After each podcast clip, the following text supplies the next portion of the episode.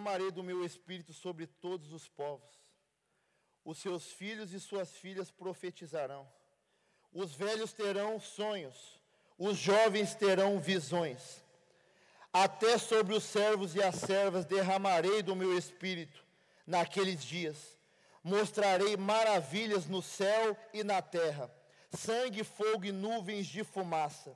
O sol se tornará em trevas e a lua em sangue, antes que venham grande e temível dia do Senhor. Agora você abre comigo, por gentileza, em Atos dos Apóstolos, capítulo 2, por gentileza. Aleluias. Jesus está aqui, glória a Deus, louvado seja o teu nome, Jesus. Obrigado pela tua presença, Jesus. Atos dos Apóstolos, capítulo 2, eu já passo a ler, para a gente ganhar tempo. Chegando o dia de Pentecostes, estavam todos reunidos num só lugar, e de repente veio um som do céu, como de um vento muito forte, e encheu toda a casa a qual estavam assentados, e viram como parecia línguas como de fogo que se repartiam e pousaram sobre cada um deles. Todos ficaram cheios do Espírito Santo, todos ficaram cheios do Espírito Santo, e todos ficaram cheios do Espírito Santo e começaram a falar em outras línguas conforme o Espírito capacitava eles. E você pode dar glória a Deus por essa palavra, meus irmãos. Joel é a promessa de Deus, mas Atos 2 é o cumprimento da palavra de Deus. E o que a gente falou no camp, eu continuo aqui dizendo para vocês: chegou o tempo do cumprimento de Deus sobre a nossa vida. A gente já escutou muita profecia, Deus já falou com a gente de diversas maneiras, mas eu acredito que chegou o tempo, e o tempo é agora de viver a promessa de Deus sobre as nossas vidas. Você pode dar glória a Deus no seu banco, você pode dar um aleluia aleluia no seu banco. Aleluia. A Bíblia diz em Mateus 5,13 que vós sois o sal da terra. O símbolo do sal é de humildade, pois quando a gente chega na casa de alguém, a gente nunca fala, uau, que sal maravilhoso. A gente sempre diz, que feijão maravilhoso, que arroz maravilhoso, que carne maravilhosa. É esse, essa é a função do sal. Essa é a minha função e a tua função nessa terra. É destacar alguém, é destacar o melhor dessa pessoa, para que o nome dele seja glorificado. Eu estava lá no camp e eu pude notar como você vê, estamos cheios de luzes aqui, cheios de refletores. Pega, é, pega é, isso que Deus falou comigo no campo, que é a primeira vez que eu, que eu, que Deus falou comigo, eu falei até para o pastor, o pastor falou, não, eu ia falar aqui também. Mas deixa para falar de noite. É, como você pode ver, principalmente aqui na América, tem luzes, luzes que de LED, que ela serve só como um objeto, ela serve só para trazer beleza para o lugar. A luz é, toda a, a, nossa atenção é para ela. Só que quando você olha refletores como esse aqui, a função do refletor é sempre destacar luz sobre algum lugar. E é sobre isso que Deus me trouxe e trouxe você para essa terra aqui. Você não vê geralmente um refletor desse no centro das atenções aqui. Ele sempre está escondido em algum lugar para trazer luz em algum lugar escuro. Deus nos trouxe, nem todo mundo vai subir nesse altar para pregar a palavra de Deus. Nem todo mundo vai subir para tocar aqui, mas Deus vai te usar para trazer sentido para a vida de alguém, para trazer destino para a vida de alguém. Tem alguém aqui em nome de Jesus dessa forma? Deus vai te usar de uma forma sobrenatural. Eu creio que chegou o tempo sobre a tua vida. Apocalipse 3:8. A Bíblia diz: Eu conheço as tuas obras e coloquei diante de você uma porta aberta que ninguém pode fechar. Eu quero declarar sobre a tua vida. Até aqui, Deus conheceu as tuas obras. Mas chegou a hora de você conhecer as obras dele sobre a tua vida. Até aqui Deus conheceu a tua fidelidade, mas chegou a hora de você conhecer a fidelidade de Deus. Até aqui Deus conheceu o teu esforço, mas chegou a hora de você ver quando o céu abre e o milagre acontece ao teu favor. A Bíblia diz que Moisés chegou com aquele povo diante daquele mar vermelho e o mar vermelho se abriu quando ele estendeu a mão com aquele cajado. Sabe por quê? Porque Moisés carregava o sensor da presença de Deus. Tem portas que se abrem na nossa vida, não é pelos nossos contatos, não é pelo nosso dom, não é porque a gente é bonitinho, mas porque a gente carrega o sensor da presença de Deus. Vocês estão me escutando bem aí? Eu preciso falar mais devagar porque está tendo tradução, é ok? Tá, ok? Irmão, desculpa aí.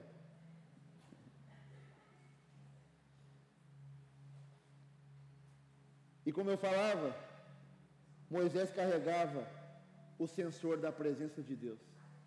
Aquilo que a gente carrega que vem do céu nos dá autoridade para abrir portas que para pessoas normais não abririam. E chegou ao tempo de portas sobrenaturais abrirem ao teu respeito. Eu não vim aqui dar uma palavra de autoajuda para você, mas eu vim trazer uma palavra de ajuda do alto para a tua vida, poder do alto sobre a tua vida. O tema da minha mensagem hoje, sabe qual que é? Tirando o pino da granada. Sabe o que isso significa? É chega um tempo na nossa vida que existem pinos que nos travam na caminhada. É o pino do medo, é o pino que a gente não confia naquilo que Deus depositou sobre nós. A gente fica se preocupando preocupando com o feedback das pessoas, mas hoje vai sair esse pino da tua vida que trava a tua vida espiritual, que trava o teu ministério, que trava os teus negócios. O tema da mensagem é tirando o pino da granada. Quando você acende um fogo para fazer uma fogueira ou acender um churrasco, como era antigamente, que Antigamente não é como é na casa do pastor Davison, que lá tem uma churrasqueira a outro nível. Mas antigamente a gente tinha que acender no carvão o fogo. E depois que a gente coloca o fogo no carvão, o vento, em vez de apagar o fogo no carvão, o vento multiplica o fogo no carvão. Sabe o que isso significa? O vento que outrora te apagava é o vento que agora vai te acender. A fofoca que ora te apagava é a fofoca que agora vai te acender. O tempo ruim, a má notícia que outrora te apagava, te colocava para baixo, você vai entender. É a oportunidade do nome do meu Deus ser glorificado. Cristão não anda pelas notícias da terra, mas anda pelas notícias do céu quero declarar sobre a tua vida. Eu não sei aqui, mas lá para o lado de Flórida, com a nova lei, tem muitos brasileiros correndo da Flórida e contando muitas má, má notícias por aí. Mas eu estou lá e eu estou dizendo para algumas pessoas: Deus não me trouxe aqui para andar pelas notícias da imigração. Deus não me trouxe aqui para andar pelas notícias do governo. Deus me trouxe aqui para andar por uma palavra. Abraão andou por uma palavra. José andou pelo sonho. E Noé andou por conta de uma única palavra. Constrói a arca. Como assim Deus constrói a arca? A terra nunca choveu. Como que eu vou construir uma arca? E aquele homem acreditou naquela promessa 120 anos, construindo uma arca. 120 anos sendo tido como louco por todos até que chegou o dilúvio e de louco ele se transformou num profeta daquela estação. Abraão saiu caminhando para uma terra que ele nunca viu e Deus fala para ele: sai daqui e vai para lá, porque ainda eu vou te mostrar a terra. Deus me usa aqui para falar para algumas pessoas: chegou a hora de você sair do lugar da acomodação Chegou a hora de você sair desse lugar que está tranquilo e está favorável. É. E você vai viver o sobrenatural que eu tenho para você. E coragem é a atitude de agir apesar do medo. Eu estou com medo, mas eu vou para cima. Eu estou com medo, mas eu vou para cima. O gigante está afrontando Davi. Está falando, Davi, eu vou te matar e a sua carne eu vou dar para os animais da terra. Davi espera o gigante falar tudo o que ele queria para amedrontar Davi. E aí Davi fala, você vem contra mim com espada e com lança. Eu vou contra ti no nome do Senhor dos exércitos. A Bíblia diz que Davi roda fundo. Davi roda fundo. Anteriormente colocaram uma, uma, uma, uma armadura em Davi, dizendo essa armadura é o jeito de você vencer o gigante. Davi não, não conseguia dar um passo para frente.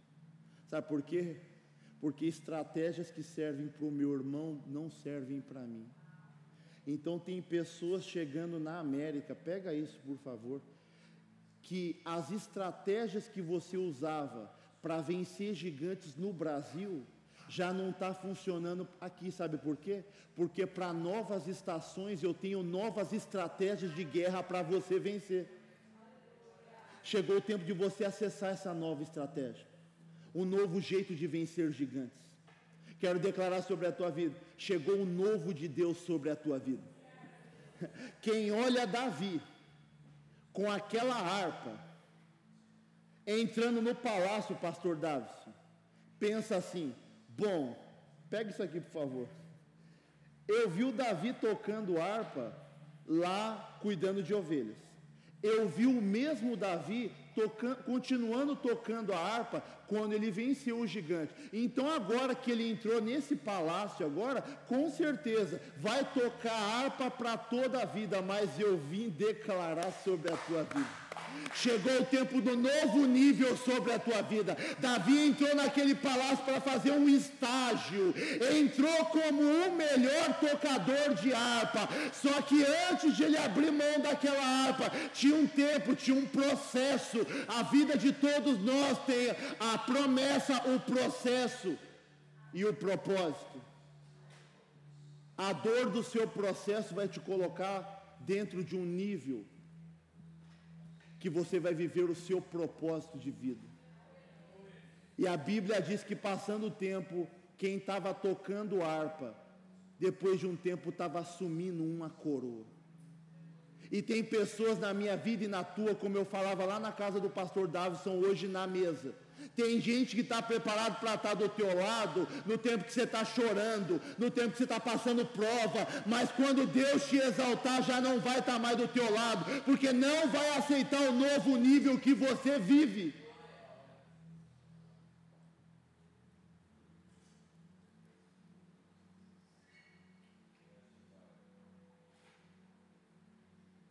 Você já viu um guindaste numa construção? Ele serve para muita coisa.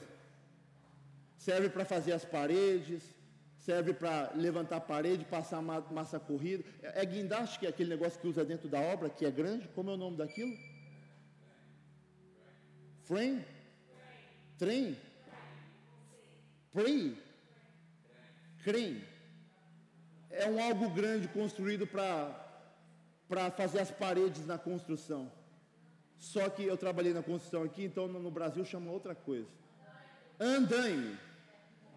E isso é, é, é a, a, criação disso é para construir as paredes, passar massa corrida, colocar algumas lâmpadas. Só que no tempo da decoração, esse equipamento já não serve mais para nada. Sabe o que Deus está me usando para dizer para você aqui? Tem gente que esteve você, com você por uma estação, mas na próxima estação já não serve para caminhar do teu lado mais, porque não acredita no teu ministério, não acredita naquilo que Deus te chamou. Ei, Deus não vai deixar você num banco de uma cadeira um tempo todo, não. Tem intercessor sentado aí, tem pregador sentado aí, tem músico sentado aí, tem pessoas que vão fazer a diferença lá fora de uma maneira sobrenatural. Eu quero profetizar: você vai ser um empresário cheio da presença de Deus. Eu quero declarar: você vai ser um missionário cheio da presença de Deus.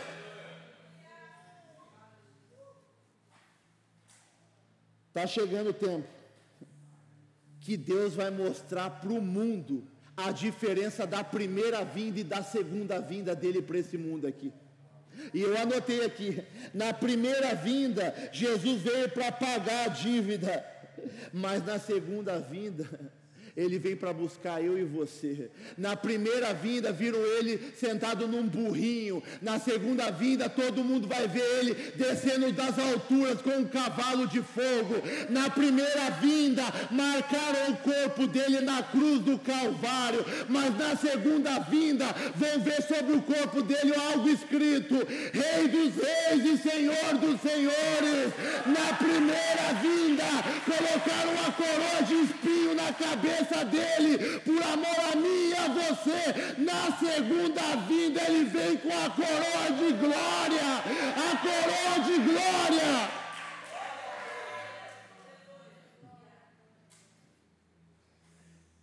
Quando ele morre, por três dias, a luz dele se apagou. Mas no terceiro dia, Jesus ressuscita e a luz dele que deixou de apagar por três dias, vai brilhar no coração de milhares de pessoas como nós. Ninguém pode calar a tua luz.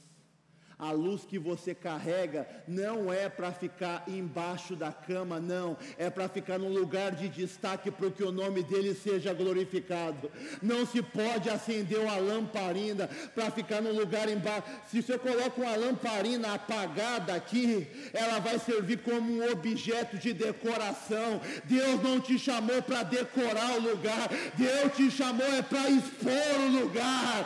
Deus te chamou para expor luz no meio da escuridão. Deixa Deus te usar em nome de Jesus.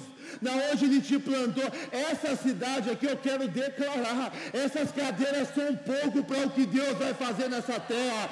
Esse ministério vai se expandir como nunca. Porque outrora o pastor Davison e a pastora Érica caminhavam sozinhos, mas agora Deus deu um exército na mão deles. E esse exército vai fluir para a glória de Deus.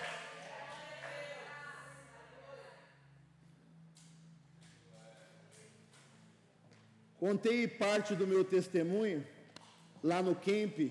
Quem estava no camp? Levanta a mão aqui. Tinha algumas pessoas que não, não estavam. Passei uma parte do meu testemunho que estava desviada da presença de Deus. Filho de pastores. E tive um derrame, fiquei na cama paralisado. Paralisou metade do meu corpo. Essa parte eu não vou, eu não vou pegar para falar porque eu já falei no retiro tive um derrame, depressão, tenho uma tentativa de suicídio com a corda no pescoço, sim, um atropelamento de um carro que me atropelou por trás no Brasil, tem foto lá no meu Instagram, cabeça aberta, muita coisa. Só que na presença de Deus, não está legal o microfone? Ok.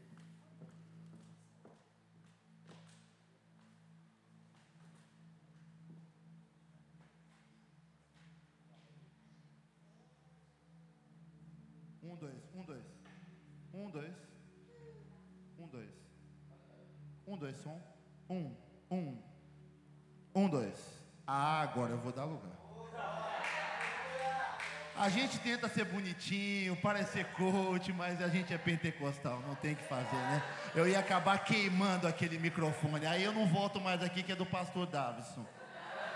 Eu queria muito pregar como o pastor Davison, cheio da presença de Deus, prega aqui de um jeito, eu, eu acho muita classe no ministério dele, porque ele é cheio da presença de Deus. Aí você vê chegando com aquele microfone, parece, e vai ser uma palavra de altagira, ele parece coach, mas não, ele é cheio da presença de Deus, dentro da personalidade que Deus chamou ele para ser. Sabe por quê?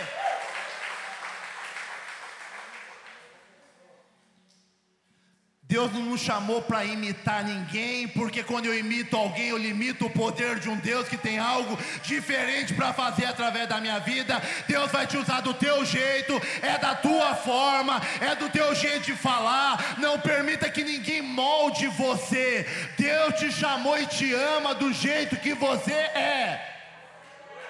Ele só pega o vaso e dá uma lapidada, tira o pecado, tira a soberba tira a arrogância, Deixa o vaso, o, o, o vaso a, a, murchar um pouquinho, porque está se achando muito.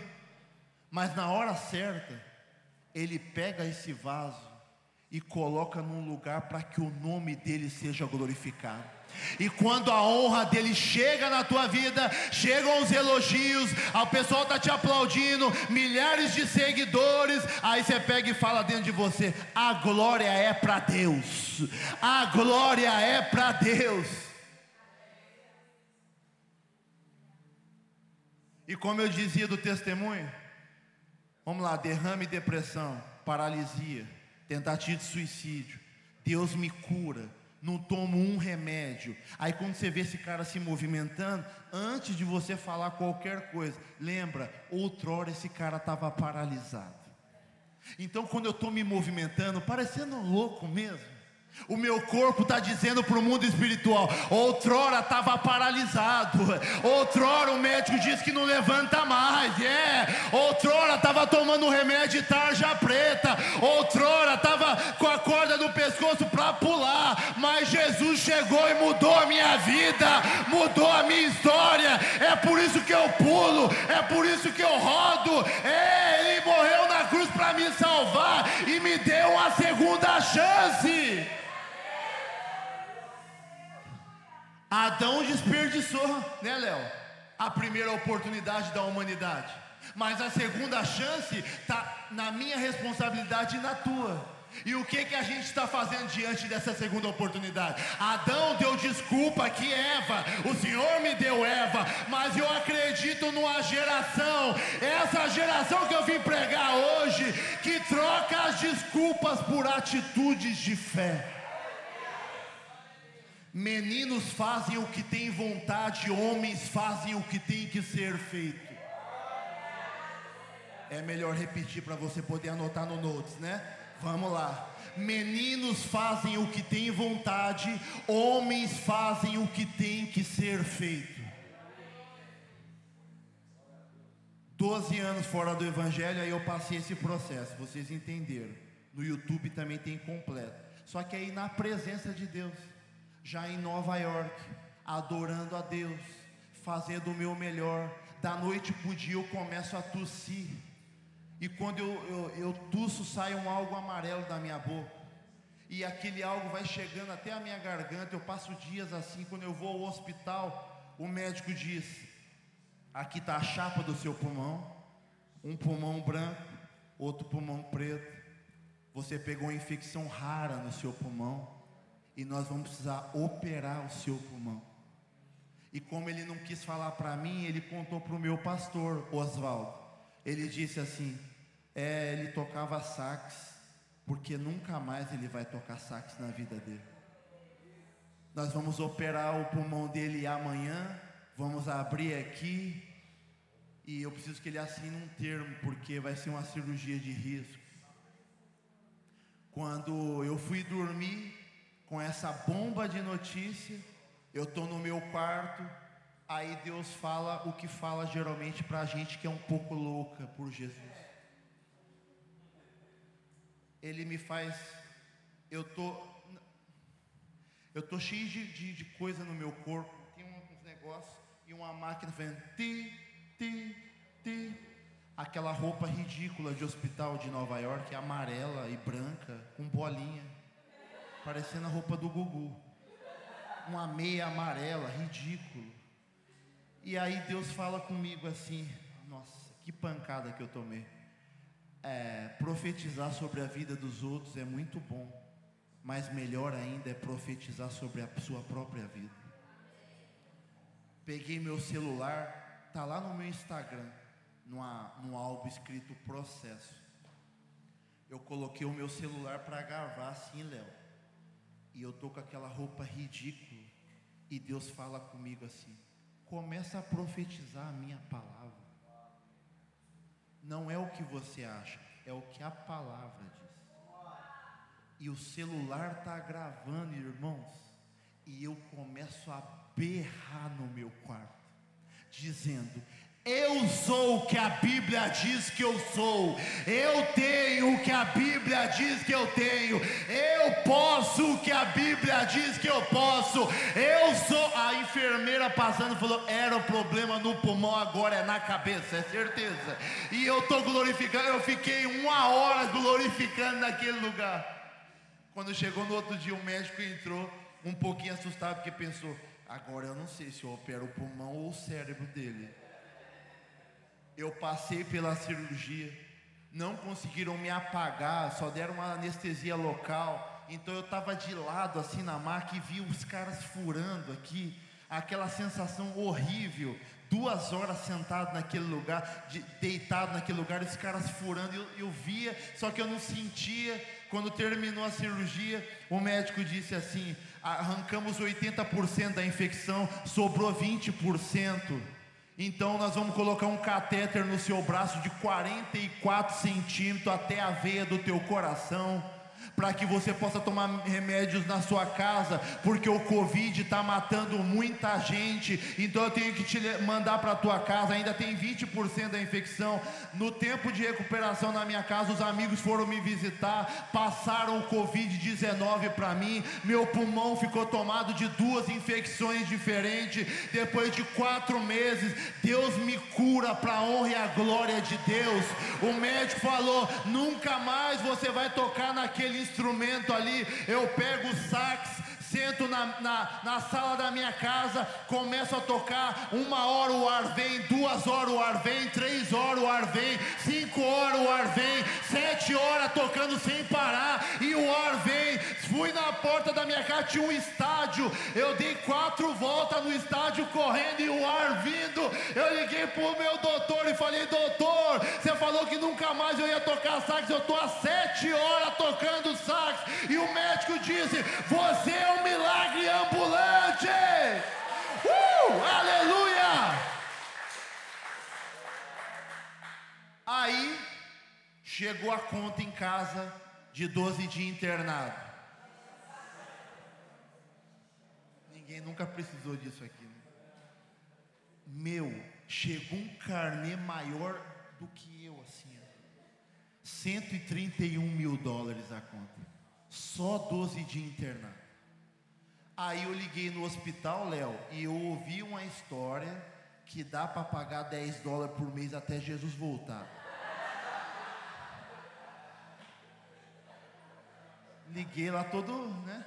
Todo, todo, 10 conto por mês, vai até Jesus voltar. É capaz de Deus nem me levar para eu assumir essa dívida até o final. Oswaldo, quando eu ligo no hospital, a atendente disse: aconteceu em Nova York um caso inédito. Eu falei: o que aconteceu? Quando o governo paga, aparece aqui. Quando uma ONG paga, aparece aqui. Quando as pessoas fazem aplicação, também vai aparecer e vai constar no seu documento futuro. Mas no seu caso, o teu nome desapareceu do computador e você não deve mais nada. Não está constando que você passou no hospital. Passou quem é então? Foi o Gasparzinho? Não, é Deus que faz essas coisas.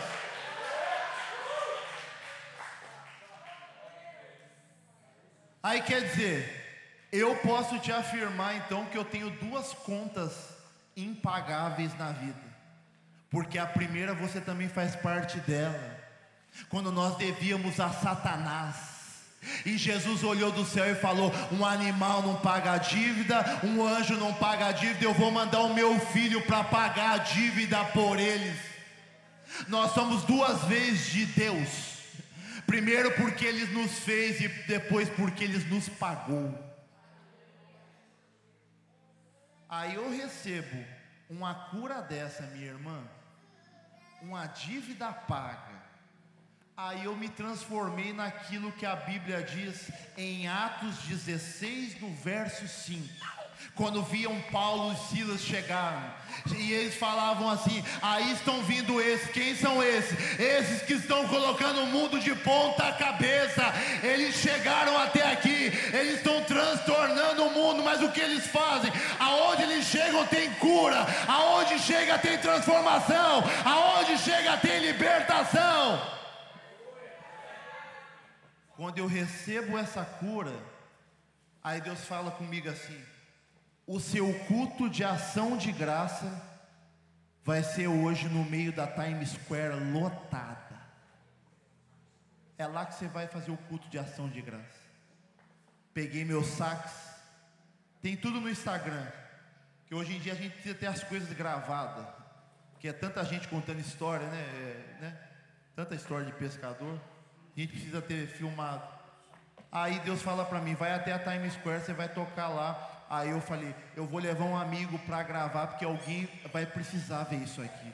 E quando a gente chega no meio da Times Square, eu começo a tocar o nome de Jesus começa a ser glorificado. Aquele dia eu toquei das 8 da manhã até as 3 horas da tarde, até as 3 horas da madrugada. Aí eu tô lá tocando. Um americano aceita Jesus, o segundo americano aceita Jesus, o terceiro americano aceita Jesus, o quarto americano aceita Jesus. Dez americanos aceitaram a Jesus no meio da Times Square. Quando eu tô tocando, andando no meio do povo, eu coloquei a mão na cabeça de um homem, eu não sei quem era, e eu ficava ministrando.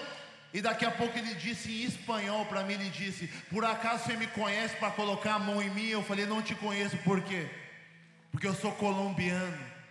Tô com a minha família passeando. O primeiro dia na Times Square.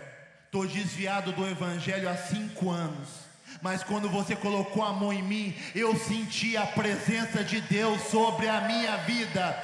Eu não vou esperar um culto para voltar para Jesus, eu quero voltar aqui no meio da Times Square. Ora por mim agora aqui. Quando aquele colombiano levantou, ele pegou o meu número de telefone e naquele exato momento ele fez um L de 800 dólares na minha conta. Todo dia 20, ele manda uma quantia na minha conta e diz assim: eu bebia, não bebo mais, fumava, não fumo mais, meu casamento é restaurado hoje e eu serei um patrocinador do teu ministério por tempo indeterminado. Eu quero declarar sobre a tua vida: Deus vai usar alguém improvável que vai acreditar na tua ideia. O nosso problema é querer que todo mundo acredite na nossa ideia. Mas se um acreditar, meu irmão, pode ser um que vai te levar até o teu destino. Quem aqui não lembra do pregador que pregou e uma só pessoa aceitou Jesus? Só que esse um só era apenas Billy Graham. Eu estava em pompa no pregando esses dias. E a mensagem, para a gente que prega, tem dia, não é, Léo? Não é, pastor Davi? O que parece que a pregação não está dando nada. Só que quando eu fui sentar na mesa com o pastor, uma das ovelhas de mais confiança dele na igreja, me mandou um direct no Instagram para dizer que quando eu preguei sobre é, depressão e ansiedade, ela foi tocada e renovada por Deus, e que aquele seria o último culto dela na igreja, porque ela ia acabar com a vida dela. Mas por causa de uma mensagem, Deus mudou o destino de uma pessoa. Sabe o que eu quero te dizer? Não pregue pelo feedback de ninguém, não. Não faça a obra de Deus pelo feedback de ninguém, não. Porque sempre vai ter alguém para falar do que você faz. Sempre vai ter alguém para dar um feedback negativo. Ou vocês não lembram quando eu falei no camp, quando eu era uma pessoa na igreja que só dava os feedbacks negativos, só dava os relatórios negativos de um culto como esse, cheio da presença de Deus, alguém vai sair falando alguma coisa. Vai falar do som, da voz do pregador, para que pular, para que isso, para que aquilo. Eu era dessa pessoa. Mas depois de 12 anos fora da presença, eu aprendi uma coisa: Deus me chamou é para somar no reino de Deus. Deus nos chamou para somar no reino de Deus. E aí eu estou na minha casa, recebo essa oferta, aí chega um direct de uma marca famosa de saxofone no meu Instagram. Porque no dia da Times Square, muita gente passou filmando e me mencionando, porque via lá o arroba do meu Instagram. E naquele dia, algum músico passou e essa marca viu eu tocando através do story desse músico. e foi lá no meu arroba para mandar uma mensagem para mim. Você é Daniel Andrade, queremos falar com você no escritório na Times Square. Quando eu chego naquele escritório, diante daqueles americanos, os americanos dizem assim: Nós somos a marca Silverstein Work, nós patrocinamos Kennedy, o saxofonista mais conhecido de todos os tempos. Nós patrocinamos Gerald Albright, tocou para Whitney Houston e Mariah Carey. E nesse vídeo aqui na Times Square, o que significa isso? E eu disse para ele: significa que ah, aquele que eu adoro a Deus, ele é o meu patrão. E na Bíblia, em Apocalipse, está escrito na coxa dele que ele é o Rei dos Reis e o Senhor dos Senhores. Yes, Rei dos Reis e o Senhor do Senhor. O nome dele está acima do Kennedy, da Whitney Houston, do meu nome, do teu nome. O americano imprimiu um documento e pediu para o ajudante dele pegar o papel e quando pegou o papel estava escrito: a partir de hoje, nós da Silverstein Work seremos os seus patrocinadores por tempo indeterminado. Ele pegou uma caneta e falou: aqui é um mural aonde os melhores do mundo assinaram, mas eu quero ter a honra de ter a assinatura desse cara que toca para o Rei dos Reis aqui no nosso mural. Sabe o que eu quero dizer com isso? Basta uma pessoa acreditar no teu projeto, uma pessoa acreditar no que você carrega, pode te direcionar para o teu destino. Eu quero te dizer: o pino da, da granada vai sair hoje para fora e você vai fluir como nunca. Você vai fluir como nunca e o nome dele vai ser glorificado. Fui na minha primeira agenda, numa igreja de Orlando. Quando eu fui ministrar, saiu aquelas irmãzinhas do coque que é muito perigosa quando ela sai em direção a você. E ela sai e ela só fala assim: Daniel, eu sei que o seu coração não queima por isso. Mas Deus faz algumas coisas na nossa vida, não porque queima no nosso coração, mas é porque queima no coração dele. Então tem coisas que ele vai fazer na sua vida para que o nome dele seja glorificado. E eu via Daniel, você tocando num estádio lotado de pessoas, e esse convite vai vir em breve. E o que eu não sabia era que no mesmo dia da Times Square, um dos pastores muito conhecidos aqui na América ia ver um vídeo lá na Times Square eu tocando. E quando eu pousei em Orlando para ministrar em uma outra igreja, ele pegou e falou assim para mim: Bom, eu só te vi pela internet até agora, eu quero te ver pessoalmente na nossa igreja. O culto é com você, o louvor é com você, adora a Deus. E quando eu saí adorando a Deus, essa forma minha, esse jeito estabanado de tocar, meio doido para uns, tipo querendo se aparecer para outros.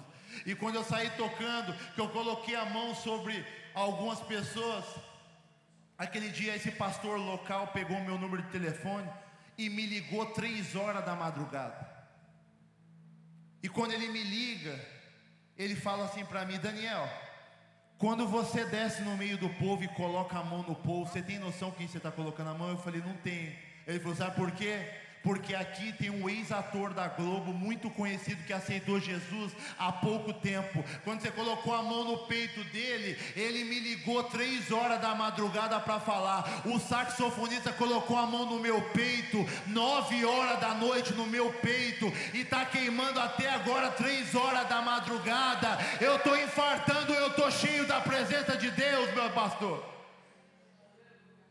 E o pastor falou: relaxa porque isso é a presença de Deus.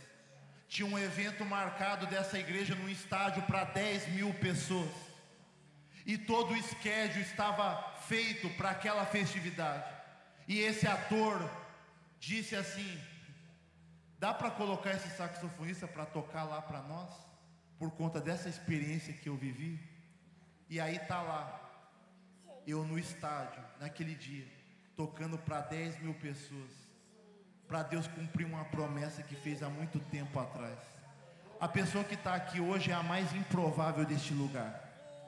É a mais improvável. Deus me quebrou o vaso, fez tudo que Ele queria fazer para que eu chegasse hoje aqui e dissesse para você: acredita no sonho, acredita na promessa, acredita naquilo que Ele testificou no seu coração. Não desista, mesmo que os discípulos de Cristo desistam de você. O cego Bartimeu está clamando desesperadamente por um milagre. Os discípulos estão olhando para ele, está falando para ele: fica quieto, não acredita, porque ele não está te escutando. E a Bíblia diz que aquele cego Bartimeu, que estava a caminho, à beira do caminho, clamando por um milagre, Jesus pede para chamar ele, sabe por quê?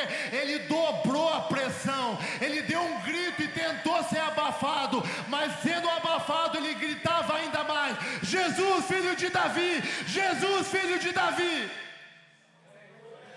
A Bíblia diz que ele carregava uma capa essa capa significava provisão e proteção.